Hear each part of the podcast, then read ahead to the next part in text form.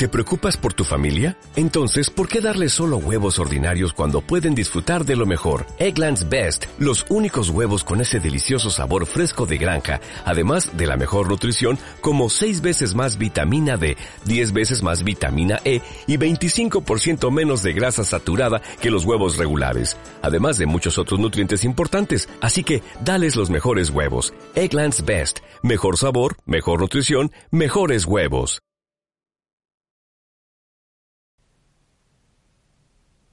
Eleusis por Hegel. En torno a mí, dentro de mí, la calma habita. Los atareados, con su incansable ansia, duermen, proporcionándome la libertad y el ocio. Gracias a ti, liberadora mía, oh noche. Con un blanco cendal de neblina, cubre la luna la frontera incierta de las lomas lejanas amablemente me llama la clara franja de aquel lago. Se aleja el recuerdo del tumulto monótono del día, como si hubiera años de distancia entre él y él ahora. Y tu imagen, querido, se presenta ante mí. Tu imagen y el placer de los días que han huido, aunque pronto los borra la dulce esperanza de volver a vernos. Se me presenta la escena del abrazo anhelado, fogoso. Más tarde, las preguntas, el interrogatorio más profundo, recíproco, tras cuando en actitud, expresión y carácter el tiempo haya cambiado en el amigo, placer de la certeza del hallar más firme, más madura aún la lealtad de la vieja alianza, alianza sin sellos ni promesas, de vivir solamente por la libre verdad y nunca, nunca en paz con el precepto que opiniones y afectos reglamenta. Ahora, con la inerte realidad, pacta el deseo que atravesando montes y ríos fácilmente hasta ti me llevó.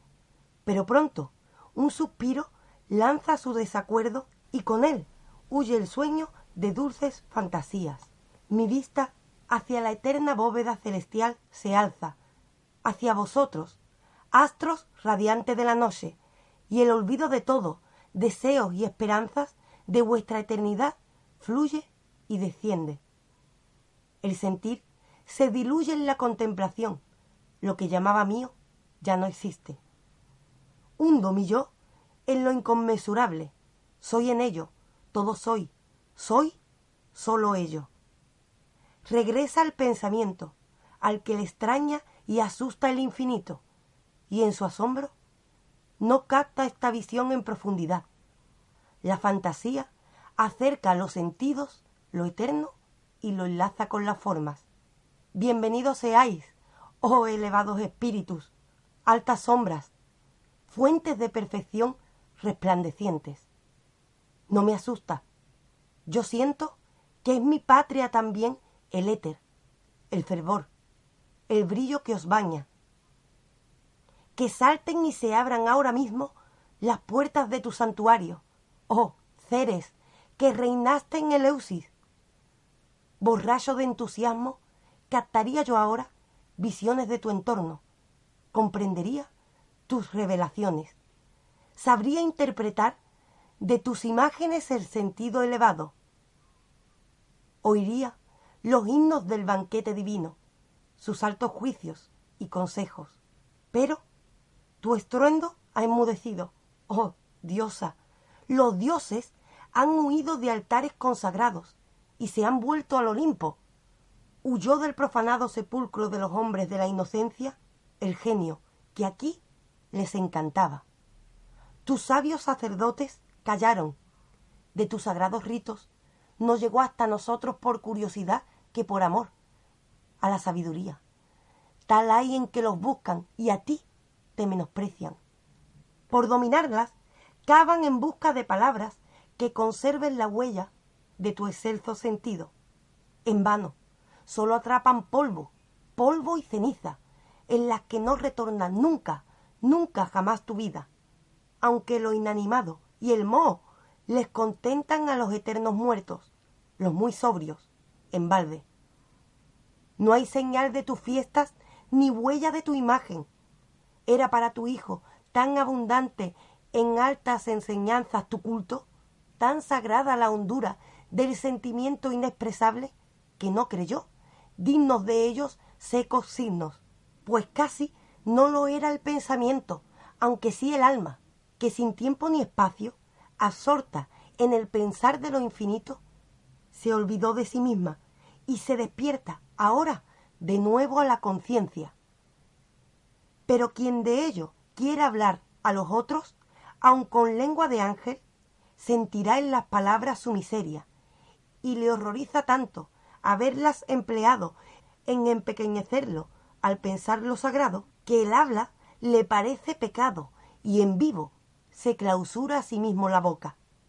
Lo que así el consagrado se prohibió a sí mismo, una ley sabia prohibió a los pobres de espíritu hacer saber cuando vieran, oyeran o sintieran en la noche sagrada, para que a los mejores su estrépito abusivo no molestara en su recogimiento ni su hueco negocio de palabras les llevara a enojarse con lo sagrado mismo, y para que éste no fuera así arrojado entre inmundicias, para que nunca se confiara la memoria, ni tampoco fuera un juguete y mercancía del sofista vendida igual que un óvulo, ni manto del farsante redillo, ni tampoco férula del muchacho piadoso, y tan vacío quedara al fin que solamente en eco extrañas lenguas siguieran conservando raíces de su vida.